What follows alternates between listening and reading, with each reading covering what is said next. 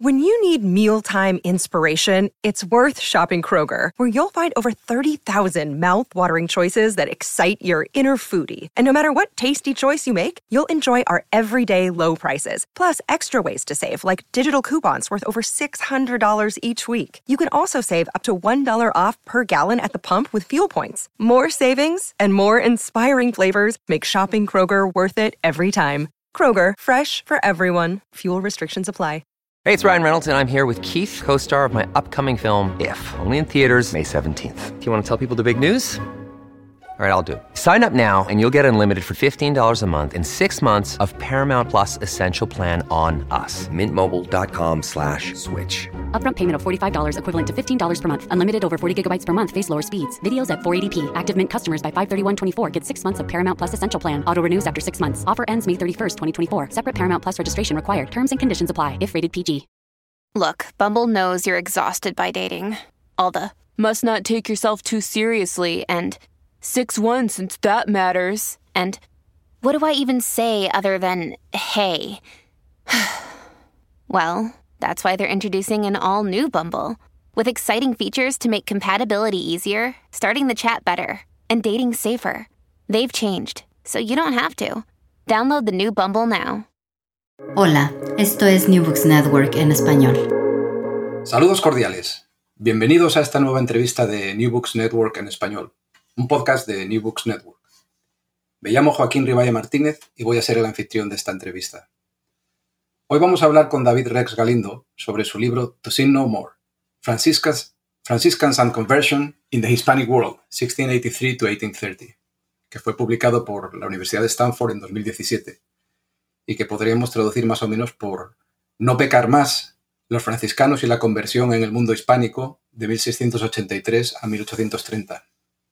Buenos días aquí en Texas y buenas tardes ahí en Sevilla y bienvenido, David.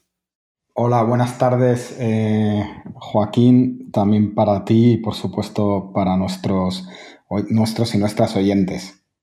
Gracias por estar con nosotros. David Rex Galindo es doctor en historia por SMU Southern Methodist University o la Universidad Metodista del Sur con sede en Dallas, Texas. Actualmente es profesor de historia en la Facultad de Artes Liberales de la Universidad Adolfo Ibáñez en Santiago de Chile. Con anterioridad sirvió como investigador en el Instituto Max Planck para la Historia Legal Europea en Frankfurt, Alemania, y fue profesor de historia en la Universidad Estatal Stephen Austin en Acodoches, Texas. David, si te parece, como somos los dos gachupines y nos conocemos desde hace tiempo, vamos a tutearnos. Me parece perfecto, Joaquín. Háblanos un poco sobre ti y sobre tu formación académica, David. Sí, eh, bueno, un, gusto, ¿no? Eh, por esta oportunidad para poder hablar contigo, para poder hablar con, las y los oyentes sobre, sobre mi libro y sobre mis eh, investigaciones. Yo, como bien has dicho, llamándome Gachupín, soy español, nací en, en Madrid hace casi ya cinco décadas Em, y, bueno, yo viví parte de mi vida en Valladolid, de donde es mi madre. Allí estudié ingeniería industrial. Sorprendentemente, mi, carrera de pregrado, lo que se llama ahora pregrado, que entonces eran las licenciaturas, no, no fue una carrera de humanidades, fue una carrera técnica y, eso me llevó a trabajar durante unos años en, en, España y en Alemania en el mundo de la ingeniería mecánica, de de otros temas que no tienen mucho que ver, la verdad, con la, con la historia, hasta principios del año 2000, más o menos el 2000, 2001, que andaba por Madrid un día caminando por una calle, Fernando el Católico, donde hay una librería del Fondo de Cultura Económica. Ahí entré y me encontré con un, con un libro que, yo creo que ya, ya me dejó marcado para el resto de mi vida, ¿no? que es el libro de, de David Weber, de David Weber, La frontera en, la frontera española en América del Norte. Ese, ese, por, por un lado, una alegría cuando lo, tuve en mis manos, lo compré, lo leí. Por otro lado, una, una, tristeza porque pensé, era un tema que a mí me interesaba muchísimo y pensé que podría intentar investigar sobre esa temática y escribirlo yo mismo, ¿no? Pero bueno, el libro ya, ya por suerte lo había escrito de una manera eh, magistral eh, David, David Weber, ¿no? Eh, que fue luego eventualmente mi, mentor y mi tutor y mi director de, tesis. Entonces, bueno, en, esos momentos eh, yo estaba trabajando como ingeniero eh, en Airbus, en, el fabricante de aviones, y decidí dar un giro a mi vida porque siempre me había interesado mucho la historia, eh, me, interesaba mucho también la historia de, América, la historia, también la historia de Estados Unidos. Entonces quería pues, buscar una manera de poder vincular y unir todos estos intereses que yo tenía sobre la historia, sobre la historia de, de América, la historia de México, la historia de España en América y la historia de Estados Unidos. Y todo eso se, concentraba de alguna manera en lo que en Estados Unidos y bueno, en otras partes del mundo se llaman los estudios de frontera, y en concreto los estudios de la frontera entre México y lo que sería México y Estados Unidos, tanto al norte como al sur del, Río Grande. Y, bueno, el, lugar apropiado para poder realizar esos estudios era, era el, iniciar, por supuesto, para poder hacerlo de manera profesional, comenzar un, posgrado, hacer un... Primero hice un magíster para transicionar desde la... Para, hacer la transición desde la ingeniería a la historia. Estudié un magíster en, estudios americanos en la Universidad de Alcalá, que tenía una concentración en estudios chicanos, curiosa, curiosamente. Eh, y, estudios de frontera. Y luego, desde ahí, en el 2004, eh, bueno, en realidad en el 2003 postulé a algunos doctorados en Estados Unidos y tuve la suerte de ser admitido y aceptado bajo la tutela de David Weber en el doctorado que ofrece la universidad, la, universidad, la Southern Methodist University, que es donde él, donde él enseñaba, ¿no? y, bueno, ahí trabajé Tuve la fortuna de trabajar con él durante seis años. Eh, también trabajé con Peter Bakewell, que, bueno, ya es un profesor emérito de catedrático emérito de la, de la universidad, muy conocido por sus estudios de minería, de minería tanto en México como en el México colonial como en, el, en Potosí. ¿No? Entonces hice el doctorado eh, con ellos, bajo su dirección, eh, y defendí la tesis eh, finalmente en el 2010. Y luego, bueno, pues ahí entré en un, lo que es la, dificultad, ¿no? De que tenemos todas y todos los historiadores por encontrar uno, un trabajo, ¿no? Estable. Entonces estuve dando clases en la Southern Methodist University por un par de años como profesor visitante en el departamento español, también en el departamento de, de historia. Eh, y finalmente tuve la posibilidad de conseguir una plaza ya más permanente en la en que está en el este de Texas, como profesor de Historia de América Latina en la Stephen F. Austin State University, que sería la universidad que has mencionado estatal de Stephen Austin. Y, pude realizar una estancia eh, de investigación postdoctoral en, en Alemania de tres años en el Instituto Max Planck de Historia legal europea que hoy en día cambió el nombre, hoy en día se llama Instituto Max Planck de Teoría e Historia del, Derecho. Y, ahí, cosas de la vida, la suerte y la fortuna de conocer a la que ahora es mi mujer, que es chilena, entonces eh, ella también estaba trabajando en el Instituto Max Planck y bueno, pues eh, con ella nos fuimos a, a Chile donde embarqué en la universidad, como has mencionado, en la Universidad Adolfo Ibáñez, donde he estado ya los últimos cuatro años realizando tanto mi carrera docente en, temáticas siempre de frontera, de historia de América, eh, América Latina, también algo de historia de Estados Unidos, eh, y, luego carrera de investigación, trabajando temas de franciscanos, temas de historia del, del derecho en los que, bueno, he entrado desde mi estancia en, Frankfurt, ¿no? En el Instituto Max Planck de Historia del Derecho. Eh, y, trabajando, pues, estos, eh, intentando producir, eh, manteniendo todavía el vínculo que tengo muy fuerte con, contigo, con otra mucha gente que conozco de, Estados Unidos y, haciendo nuevos vínculos en, en Chile, eh, en América Latina, en, Europa. Eh, esa ha sido mi, trayectoria un poco a, grosso modo, Un poco resumido. Muy bien. Brevemente. De acuerdo. Explícanos un poco de dónde viene tu interés por la historia franciscana y, cómo te interesaste por los colegios de propaganda FIDE, los colegios para la propagación de la fe en particular. Sí, en, ese proceso de, búsqueda, ¿no? En el proceso de búsqueda de, temáticas que estuvieran vinculadas con, lo que a mí me interesaba, que era la historia de la frontera entre México y Estados Unidos, todo esto fue por, fue, fue por casualidad. Eh, cerca de donde vive mi padre hay un archivo, es un archivo en Madrid, eh, un archivo franciscano. Eh, entonces yo fui a ese archivo porque estaba muy cerca y porque también en mi familia hubo un, tío abuelo franciscano. Entonces yo estaba buscando un poco que alguien ejerciera de, guía, ¿no? de que me pudiera ayudar en, cómo poder llegar a algún tema de investigación en ese momento de, cambio de la, ingeniería a la, historia. Y ahí conocí a un, profesor, Pedro Borges, que, solía ir mucho al archivo, es el archivo iberoamericano, que ya no está donde estaba en, ese momento, ahora está en el convento de San Francisco el Grande en, en Madrid. Pero bueno, donde estaba en ese momento yo lo visitaba con cierta frecuencia, hablé con Pedro Borges, le comenté mis inquietudes que tenía sobre sobre los estudios de frontera y él, él, me, él fue el que me introdujo, él me dijo, bueno, pues hay un, en, estas zonas de frontera, estos territorios periféricos del Imperio Español, siempre hubo eh, religiosos ¿no? que estaban eh, intentando convertir, intentando eh,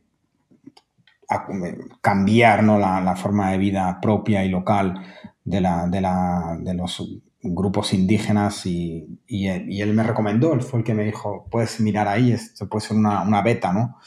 Que, trabajar.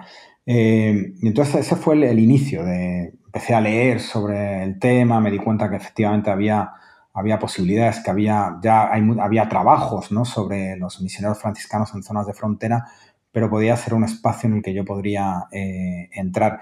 Y ya estando en Estados Unidos, eh, se abrió cuando tuve que elegir ya tema de tesis doctoral en, Dallas, cuando estaba en la Southern Methodist University y propuse el trabajo sobre los misioneros religiosos eh, en, la frontera norte, lo que se llama el septentrión novohispano, en el norte de la Nueva España.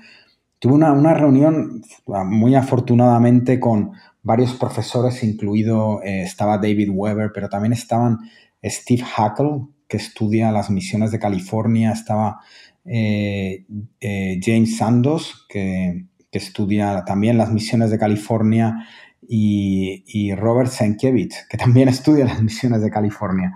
Eh, y con ellos hablando, perdón, sí, hablando con ellos, ellos me comentaron que, el, el, origen de todos estos religiosos en realidad eran los colegios de propaganda FIDE y que no se sabía nada sobre ellos que podía ser un camino a seguir, ¿no? Era una institución de donde vienen todos los religiosos de propaganda fide, pero es un, tema desconocido. Entonces, ahí podría tener algo, ¿no? Una temática. Y, así, fue. Me fui a México para hacer una visita preliminar de un mes de archivos y localicé varios archivos que, con mucho material que luego serían la base ¿no? de la tesis doctoral y la base de lo que sería el, libro, ¿no? Material que no se había utilizado hasta ese momento. Ese es el, origen, más o menos. Eh, Muy bien. Joaquín. De acuerdo. Pues eh, si te parece, eh, cuéntanos ahora brevemente cómo fue el proceso para escribir el libro. ¿qué, objetivos te planteaste y, y, cuál fue tu metodología y qué tipo de fuentes manejaste? Sí, bueno, el, el, camino a seguir, yo creo que como todos estos libros, primeros libros, sobre todo académicos o muchos libros académicos, tienen su origen en una, en una tesis doctoral. yo, empecé, eh, como acabo de comentar, tras una reunión con varios profesores en los que, bueno, ahí, ahí se me sugirió esta existencia de, material ¿no? que yo podría analizar y, tratar ¿no? estos colegios de propaganda FIDE, de propagación de la fe que no habían sido muy, muy estudiados y que no eran muy conocidos eh, en, el, ámbito de los estudios de, frontera. Eh, ahí, le di inicio, ¿no? Me estuve, hice un viaje a México de un poco más de un año. Estuve en, sobre todo en Celaya. En Celaya, y Celaya es una, en el convento franciscano de, Celaya, que es una maravilla, porque ahí es un convento que da cobijo, tiene un archivo y una biblioteca espectacular y da cobijo a, toda la documentación, no solo de la provincia de Michoacán franciscana, la provincia franciscana de San Pedro y San Pablo de, Michoacán, sino también el, Colegio de la Santa Cruz de Querétaro. Ahí está toda la documentación de lo que sería el primer colegio de propaganda FIDE que se funda en 1683. Entonces está mucha documentación del colegio, incluida documentación sobre las misiones que realizó el colegio en el norte, ¿no? en Texas, eh, en lo que sería la Tamaulipa, en todo el norte de la Nueva, de la Nueva España, eh, y también en, Sonora, Arizona, que es donde tuvieron otro foco de misionero. Entonces, bueno, ahí, ahí inicié la investigación, eh, recopilé la documentación, escribí arduamente ¿no? la, tesis y, esa tesis la enfoqué un poco en, el, en lo que sería la idea del entrenamiento, ¿no? la preparación. Yo lo, lo, veía en ese momento desde la perspectiva de que todo lo que estaba haciendo el religioso antes de llegar a la frontera, porque yo en mi mente, en mi mente eh, estos colegios eran como una institución de frontera, aunque no estuvieran en la frontera, estaban en Querétaro, luego se funda otro en México, eh, en Zacatecas, que sí, Zacatecas era un poco más territorio de frontera, eh, pero son colegios ya del siglo XVIII en zonas que ya habían estado asentadas por españoles durante más de dos siglos. La frontera en ese momento ya estaba un poco más eh, hacia el norte ¿no? de, la, Nueva España. Y, ahí, de ahí surge, con la tesis defendida y con, con una serie de apoyos eh, que tuve, eh, sobre todo financieros, ¿no? a través de una beca de, la, de la, Texas State eh, Historical Association, que sería la Asociación de Historiadores, la Asociación Estatal de Historiadores de Texas. También gané una, una, ayuda a través de un premio que da la Conference on Latin American History, que es el premio Louis Hanke, y otro apoyo de, la, de un seminario que había de estudios atlánticos en Harvard, conseguí ayuda para poder abrir lo que había sido una investigación centrada en México, en el entrenamiento misionero, en la preparación misionera antes de llegar a la frontera. Con ese apoyo financiero, después de defender la tesis, lo pude abrir al ámbito de América del Sur ah, y, pude realizar una estancia de investigación en, en Tarija, que está al sur de Bolivia y Tarija, eh, ahí se fundó otro colegio de propaganda FIDE, hubo colegios de propaganda FIDE en, América del Norte, en América del Sur y en, en España también.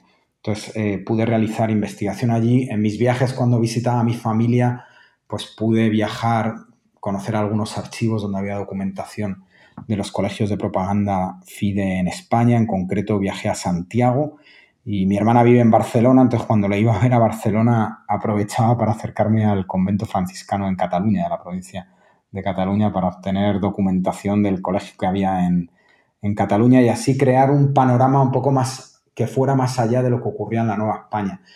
Y ese material y un cambio de visión, porque ya el cambio, el cambio de visión se condiciona por la idea no tanto del entrenamiento y de la formación del religioso, sino más bien la idea de, lo que está realizando a pie de campo, que es la, conversión del indígena, ahí pude fraguar eh, lo que sería ya el, libro, ya el libro que me tomó, pues terminé la tesis, eh, la defendí en el 2010 y el libro, como tú bien has dicho, se publica, en realidad se publicó a principios del 2018, aunque tiene ocho años de, de trabajo y entre medias, claro, clases, etcétera, etcétera. Muy bien. Antes de seguir adelante, eh, por si acaso algún oyente no conoce muy bien los colegios, ¿puedes explicar brevemente qué eran los colegios franciscanos de propaganda FIDE? Sí, claro, central, ¿no? Central para nuestro, nuestra conversación y por qué era, es central para el, para el libro. Los colegios de propaganda FIDE son una institución que se crea a finales del siglo XVII, es una institución franciscana que se crea a finales del siglo XVII eh, independiente de toda la estructura organizativa que tenía la orden franciscana en el mundo. La orden franciscana en el mundo, desde el punto de vista organizacional sobre el terreno, se divide en provincias. Entonces hay, diferentes provincias en diferentes eh, lugares. Estos colegios, y bueno, y todo en una estructura un poco piramidal, supeditada a una serie de, autoridades, ¿no? Autoridades franciscanas que, finalmente tienen el, punto de la, más alto de la pirámide, sería el ministro general de la orden que está en Roma, incluso hoy en día.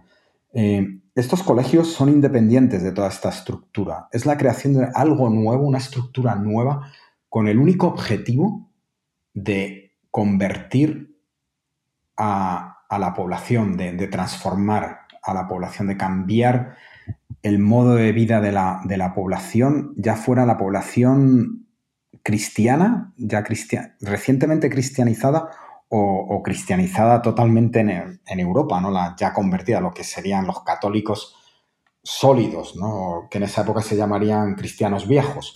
O sea, el objetivo era transformar el modo de vida de, la población cristiana y, por supuesto, de la población eh, que en ese momento se llamaría gentil, ¿no? los, de, convertir a los no cristianos. Y en el caso de, América, porque solo se fundan colegios en América, no hubo colegios de propaganda FIDE en Filipinas, y es una institución española, no es una institución, no hay en, otros, eh, o sea, eh, Roma no, no en, Roma no tuvo, aunque sí que hubo colegios para la conversión y hay una institución de propaganda FIDE en Roma, la Congregación de Propaganda FIDE, pero no tuvo, no es franciscana, es dependiente del Papa directamente y no tuvo la envergadura ni, la dispersión que tuvieron estos colegios que eran franciscanos y que tenían como objetivo eh, la conversión de la, población cristiana y no cristiana en todo el ámbito del mundo hispánico, tanto en América como en, como España, como en la península ibérica. Y estos colegios continuaron a lo largo del siglo XVIII, se crean en 1683 el primero es en Querétaro, se llegaron a fundar 19 colegios entre, entre eh, América del Norte y, América, del, y América del Sur. Eh, también se crearon otros colegios en, España y, bueno, el, el, objetivo sería fundamentalmente esta idea de conversión y continuaron hasta principios del siglo XX. David, una idea central de tu libro, y a la que te refieres recurrentemente, es, es la noción de estos colegios franciscanos de propaganda FIDE como una institución atlántica. ¿Puedes explicar un poco a qué te refieres? Sí, eh, como, comenté, eh, es una institución atlántica porque está centrada en el, en el, flujo de misioneros que hay tanto en el mundo americano como en el mundo eh, español. O sea, como había dicho, se crearon 19 colegios en, América y se, se, fundan también 10 colegios en, España. El objetivo de estas fundaciones, tanto en América como en España, es, es, para que haya un flujo continuo de misioneros de España a América. Y, eso es lo que lo hace que la institución de propaganda FIDE, de estos colegios de propaganda FIDE, sea única dentro de la orden franciscana, porque la idea es que el, personal misionero sea español, a diferencia de lo que estaba ocurriendo con las provincias franciscanas y otras de otras órdenes religiosas en América, que ya eran fundamentalmente eh, criollos, ya eran fundamentalmente españoles nacidos en América. El objetivo es que haya un trasvase continuo, ¿no? Eh, por eso hay, eh, lo que quería era un poco entrar en el tema de lo que es la historia atlántica, ¿no? Como una institución que en realidad está entre los dos mundos, ¿no? Está en el mundo español peninsular, porque hay colegios en España, pero también en el mundo eh, americano y hay un trasvase, sobre todo un flujo de España a América, aunque también hay misioneros que terminan su, estancia en América después de una, década o, más años y retornan a sus provincias o a sus colegios originarios en, España. ¿Y quiénes eran estas personas que optaban por dedicar buena parte de su vida a convertir al prójimo? ¿Cómo eran reclutados estos misioneros? ¿Cómo se les seleccionaba? Sí, eh, buena pregunta, Joaquín. Eh, había diferentes fuentes ¿no? de, mano de obra misionera. Eh, por una parte, la existencia de los colegios en España se debe a que su objetivo era, era, era reclutar a otros religiosos franciscanos que tuvieran un interés en realizar labor misionera, labor evangelizadora. Entonces, por una parte hay un reclutamiento de, misioneros dentro de la orden franciscana en los colegios en España. Los colegios americanos realizan lo mismo, ¿no? Realizan una labor de reclutamiento dentro de las provincias franciscanas eh, y, también dentro de la sociedad eh, colonial, ¿no? Entonces se intenta que, se intenta por una parte que religiosos franciscanos entren en los colegios, pero a la vez los colegios, como otros conventos franciscanos, constan de y tienen noviciados. Entonces ellos intentan que personas laicas, seglares, que tengan una vocación o una motivación por entrar en, en una orden religiosa, y que tengan además un deseo por realizar una labor evangelizadora, una labor misionera, puedan entrar en los, en los colegios. O sea que hay, por una parte está la propia orden religiosa franciscana que sirve de, que nutre a, los, a, los, colegios de, franciscanos que quieren ser misioneros y por otra parte los colegios eh, constituyen noviciados en los que también entran eh, laicos, seglares, jóvenes que quieren ser eh, misioneros y que quieren dedicar su vida a, la orden franciscana y a la labor religiosa.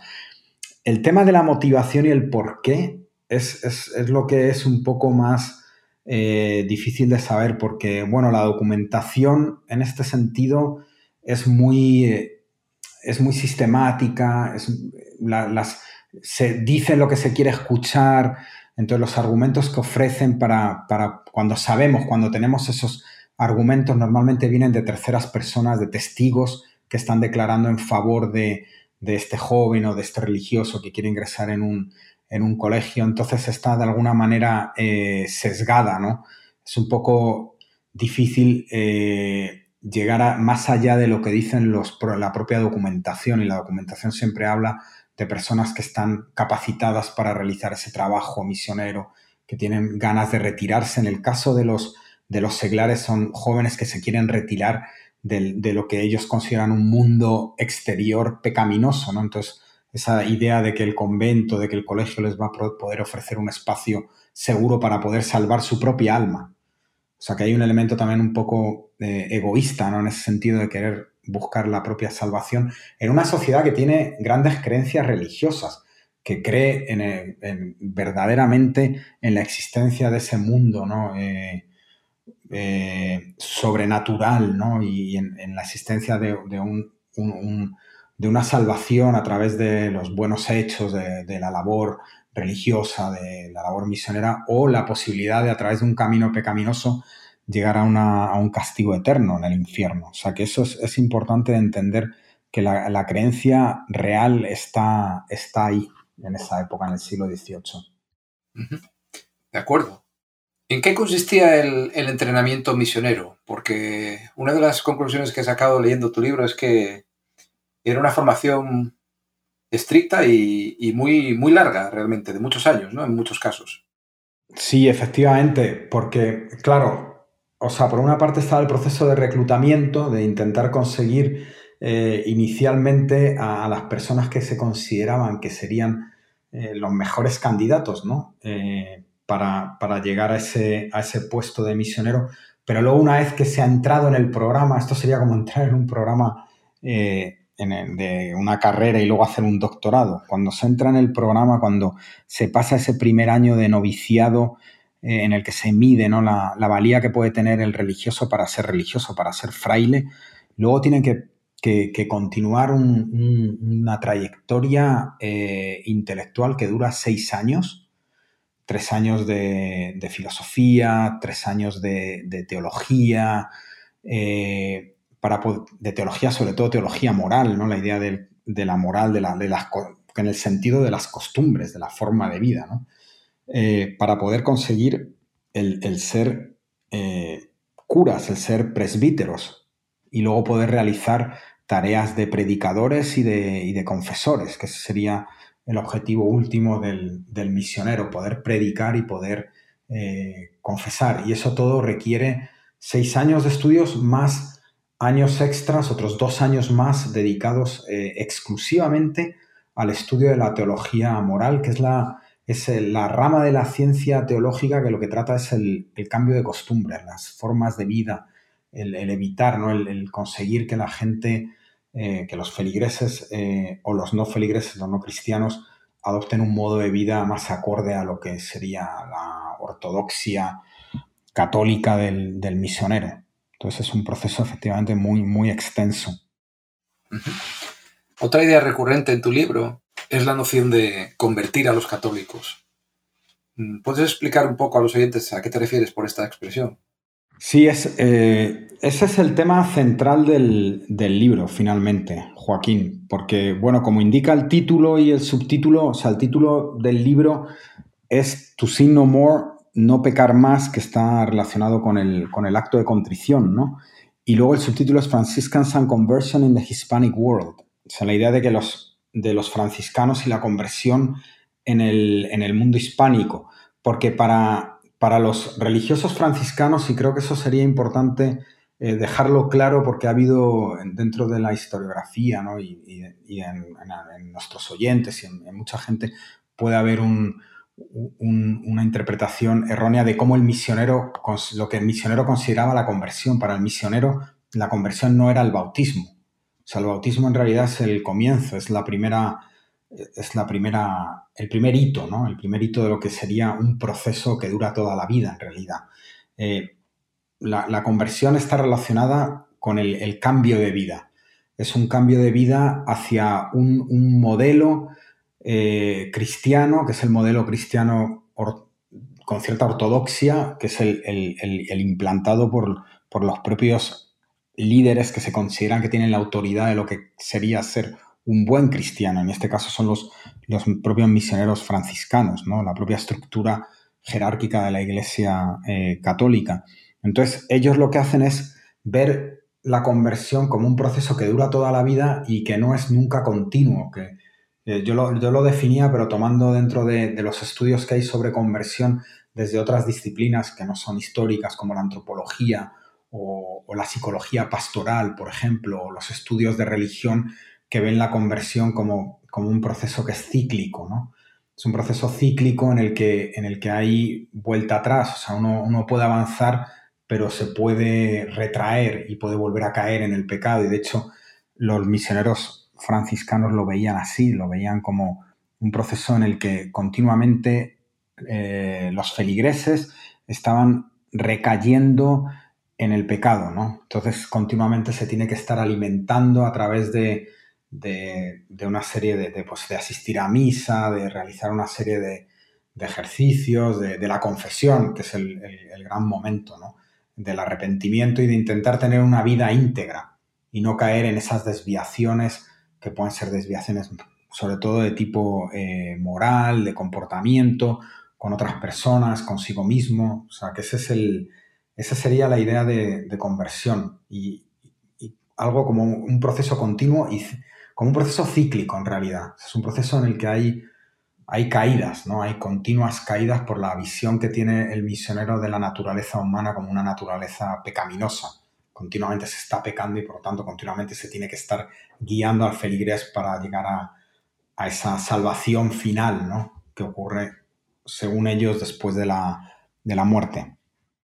Explícanos un poquito ahora, David, si te parece, en qué consistía la predicación misional. Es decir, cuando estos misioneros, una vez habían terminado su fase de formación, eran enviados a, a, su misión, ¿no? bien fuera en, una zona rural europea o en una frontera de la monarquía hispánica en América. Eh, ¿Qué hacían ellos? ¿En qué consistía su trabajo de campo, por así decir? Sí, sí, sí, no, buenísima pregunta. Eh, Joaquín, porque yo aquí, aquí creo que, eso es otra de, una de las contribuciones del, libro, eh, está relacionado con el, con finalmente con el trabajo de evangelización. Y, bueno, viniendo originalmente del, del, enfoque de los estudios de frontera, se, ha trabajado la idea de que el misionero al final su trabajo es en la frontera, ¿no? Eh, trabaja en, ya sea la frontera entre los chiriguanos en América del Sur o entre los mapuche eh, o en América del Norte eh, entre los apache, los, los comanche en California. ese sería el, objetivo final. Y nada más lejos de la realidad, estos colegios lo que hacen es preparar a los misioneros para que realicen una labor evangelizadora que incluye también a las poblaciones católicas, a las poblaciones católicas que están asentadas ya sea en España como en, América, ¿no? ¿A través de qué? A través de la predicación, a través de, la predicación, de una predicación que es, que es una predicación eh, con el objetivo claro de la transformación y el cambio de las costumbres, del modo de vida de las personas. En la frontera se intenta cambiar el modo de vida de los grupos no cristianos, independientes, que, están ajenos ¿no? Al, a, la, monarquía, a lo que representan los valores de los, de los españoles. Pero es que en esta, estos misioneros también, en, otro tipo de, frontera interna, se la ha llamado así, ¿no? Una frontera interna, ellos también están intentando eh, cambiar un modo de vida, eh, purificar, puede ser esa la, palabra, ¿no? A través de, de, esta predicación, que es una predicación de alto impacto. Lo, podría, lo podríamos decir así, una predicación de alto impacto que lo que busca es llamar la atención, llamar la atención del que está escuchando, del oyente, del feligrés. Es una predicación que se realiza en las calles, que se realiza en las iglesias, que establece en medio de una plaza un, puede establecer un, altar provisional, eh, una predicación eh, que llevan desde los colegios, centrada en los colegios como punto de, de, origen, pero que se traslada por toda la geografía de España, de la península ibérica, de, México, de la Nueva España, de Guatemala, de Centroamérica, de, la Nueva Granada, del Virreinato del Perú, de, lo que hoy en día es Argentina, Bolivia, Chile, porque hay colegios en todos estos lugares y que, acceden a todos los, lugares eh, más recónditos, eh, buscando de nuevo a través de, las palabras y de las imágenes el, cambio de costumbres. Entonces, una predicación que trata temas eh, morales, políticos, sociales, todas las temáticas están, están, involucradas, ¿no? Desde la, lealtad al rey hasta los pecados, eh, el tema de la fornicación, el tema del, del adulterio, del robo, de, los crímenes, eh, del suicidio, o sea, todo lo que se puede considerar como, como valores que serían contrarios a, la, una moral eh, católica del, momento. De acuerdo. Y podríamos decir que la predicación misional a los llamados gentiles o los, los no bautizados, ¿no? que habitaban las fronteras de la monarquía hispánica en América, difería a, significativamente de la predicación, digamos, entre católicos en una zona rural de, España. Sí, ese es, un, buen punto eh, porque claramente hay, una, hay una diferencia en el, en el, contexto, ¿no? en el contexto cultural del lugar donde se está realizando la, la, labor evangelizadora.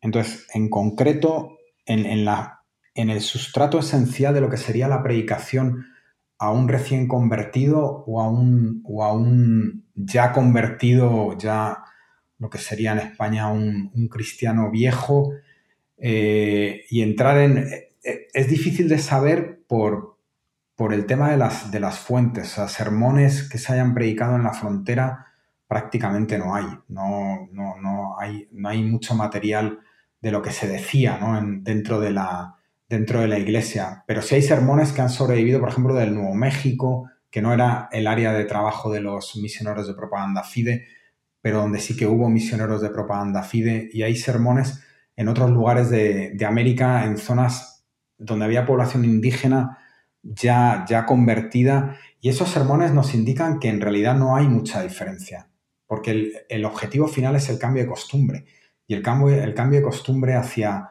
de una, de una vida que se puede considerar desde el punto de vista del misionero como pecaminosa a una vida íntegra, según esta cosmovisión del, religioso, eh, hay, en cuanto al contenido de los sermones, no hay, no hay diferencia entre, entre un mundo americano o un mundo eh, español, pero sí en cuanto al acercamiento del religioso a, una persona que no es católica o cristiana en ese momento frente a cómo se acercaría en una zona que ya ha sido, que es consolidada, ¿no? que ha sido ya consolidada bajo el poder de la monarquía.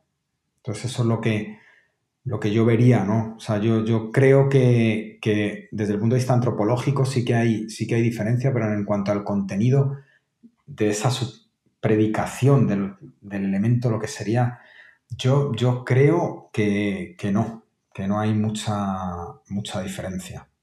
Un par de aspectos interesantes de tu libro que no hemos mencionado eh, y que a mí me llaman bastante la atención son, por un lado, que esta especie de resurgimiento misionero eh, coincide en parte con, un proceso casi contrario en el mundo hispánico, que es la, secularización y, todo lo que implicó la ilustración con respecto a la Iglesia. Y por otra parte, eh, otro, otro aspecto del libro que me parece interesante y que no hemos tratado tiene que ver con, digamos, el tipo de rituales eh, que fomentaban los misioneros. En tu libro hablas mucho, por ejemplo, del Via Crucis, los alabados. Eh, también sugieres que hay, hay muchas formas de intervención sensorial en la vida de los, de los feligreses o de los, de los indios de misión. Eh, ¿Nos puedes hablar un poquito sobre estos temas? Sí. en, cuanto a lo, en cuanto a lo primero, efectivamente, es, es algo que a mí me resultó muy sorprendente, que en un periodo, ¿no? Siglo XVIII, sobre todo segunda mitad del siglo XVIII, en el que estamos viendo cómo hay un, una, un ataque, no sé si llamarlo ataque, pero sí es un proceso en el que se está procurando que las órdenes religiosas tengan un papel menos importante del que habían tenido en los primeros 200 años de, conquista y consolidación del dominio en América. Eh, las órdenes religiosas están perdiendo eh, ese, terreno y sin embargo es el momento de florecimiento de los colegios de propaganda FIDE. Eh, y, yo creo que esto está relacionado con que también hay un interés, porque estos colegios de propaganda FIDE, como, como había comentado, primero están, son, son misioneros españoles, entonces es un proceso también de secularización y de y periodo de ilustración en el que se produce también una españolización de las instituciones coloniales en América y los colegios entran claramente dentro de, esa, de ese proceso de españolización, de peninsularización, ¿no? de que sean los cargos institucionales estén controlados por personas que vienen de la península ibérica y no por los, no por los criollos. Eh, y también por el, el, objetivo de estos colegios, que al final son 19 colegios en toda América, eh, realizan una labor fundamental para la corona, que es la consolidación y la expansión de la, de los territorios de, la, monarquía, ¿no? de, las fronteras, del dominio eh, español. Entonces, al final se convierten en una institución de frontera que apoya y que está en la vanguardia también de esa, expansión. Entonces yo por eso pienso que no es, no es una institución, pese a ser religiosa, que se vea afectada por, por el proceso de secularización de las doctrinas, de un poco de arrinconar a las órdenes religiosas en la segunda mitad del, siglo XVIII, todo lo contrario. Eh, y luego en cuanto al otro tema, el tema de los rituales, también creo que es, que es fundamental porque uno, de los argumentos que tengo en, el libro es que eh, los colegios de propaganda FIDE fueron fundamentales en la institución de, una serie de rituales, eh, en lo que sería luego la, la propia cultura católica de América y de, la península ibérica. Y en concreto uno de ellos es el Via Crucis, eh, además de una serie de, cánticos religiosos que todavía hoy se pueden escuchar, ¿no? Todavía hoy en día, como pueden ser los, los alabados. Eh, el, el, Via Crucis es, una, es, un ritual franciscano, o los franciscanos son los que tienen la custodia de los santos lugares en, en Palestina, Israel, y desde, ya desde el siglo XIII, desde el comienzo de, los inicios de la orden franciscana. Y el Vía Crucis es, una, es un ritual claramente franciscano. Entonces los colegios, y es un ritual que se empieza a expandir fundamentalmente desde el siglo XVII, y los colegios son los que le van a dar el, gran auge de institucionalizar el Vía Crucis de una manera ya más, más global en todo el imperio español en el siglo XVIII, eh, sobre todo, ¿no? con, el, propio apoyo de Roma y de la propia orden franciscana, no solo el, papado, sino también el, ministro eh, general. También hay otros rituales como el rosario, o sea, otro tipo de, devociones, ¿no? De devociones que marcan mucho la cultura católica que se está que se, irá imponiendo con el tiempo en, América. Y, creo yo que es una cultura que tiene, es, que, sí que se, hay elementos locales, obviamente, pero esto es una cultura que tiene un origen más centralizado, ¿no? Son, son devociones que acaban siendo globales eventualmente dentro del mundo eh, católico y que sí se adaptan a lo que ya serían las, las otras devociones locales, ¿no? Muy bien, David. Pues muchas gracias por todas estas explicaciones. Cuéntanos un poco ahora si estás trabajando en algún nuevo proyecto o cuál es tu, siguiente proyecto. Sí, eh, Joaquín, yo eh, tengo en este momento, bueno, un poco siguiendo con el, con, el trabajo que realicé de los colegios de propaganda FIDE y de los misioneros franciscanos, que, eventualmente ¿no? El, el, libro se centró más que nada en zonas que ya eran no, no tanto en zonas de frontera, porque, porque bueno, cuando yo empecé vi que había muchos estudios de misiones en, fronteras y lo que faltaba por hacer era lo que representaban en sí los colegios de propaganda FIDE y el trabajo de los misioneros dentro de los colegios y en los territorios que no eran de frontera.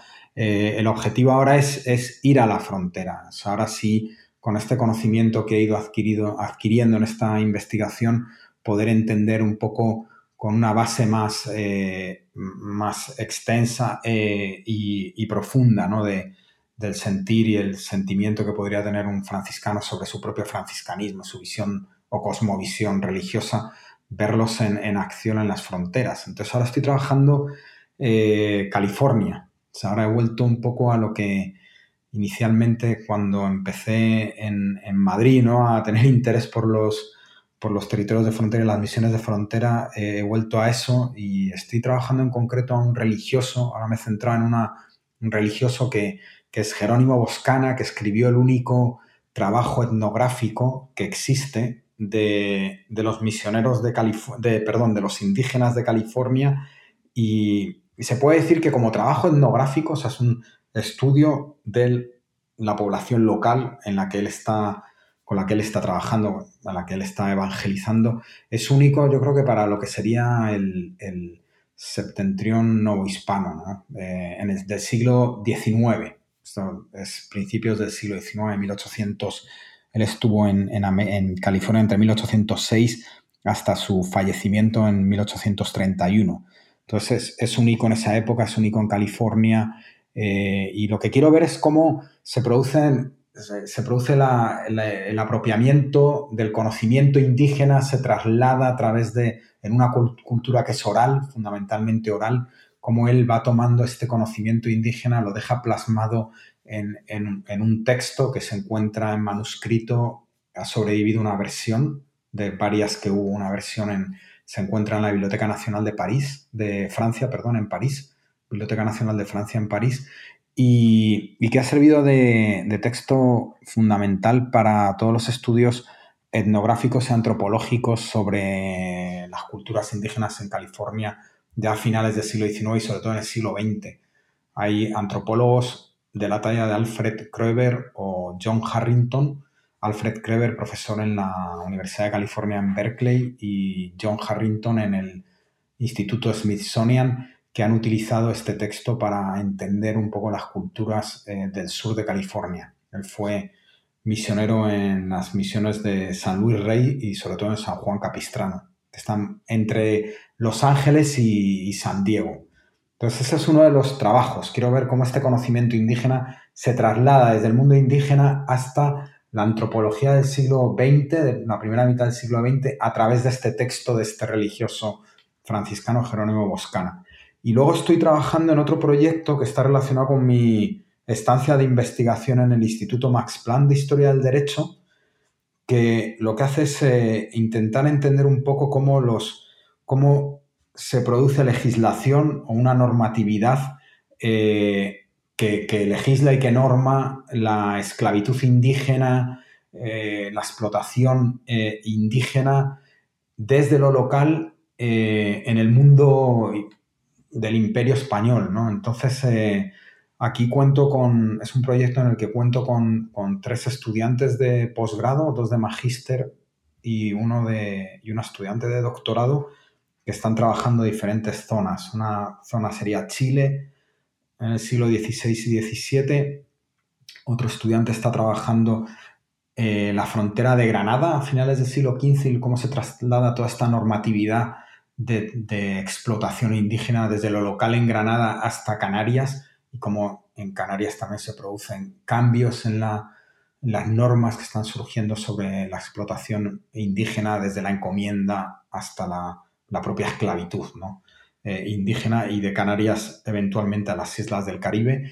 Y una estudiante de magíster está trabajando Filipinas en el siglo XIX, como en Filipinas las prácticas locales de esclavitud y de, de explotación eh, de la población local continúan incluso durante el siglo XIX. Eh, y yo mi, mi, contribución al proyecto es México, México colonial.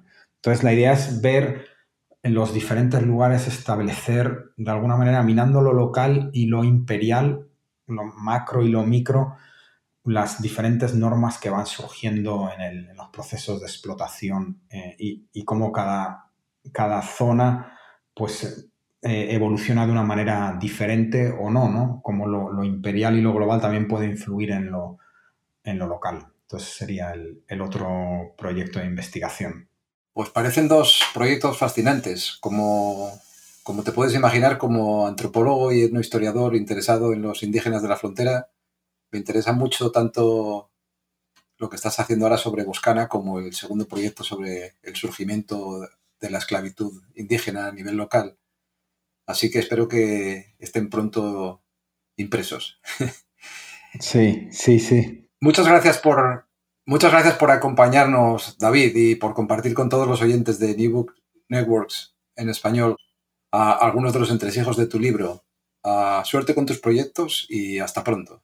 Muchísimas gracias, Joaquín, y saludos para, para ti. Ha sido un, gusto de verdad hablar contigo y saludos a todas y todos eh, tus oyentes. Muy bien.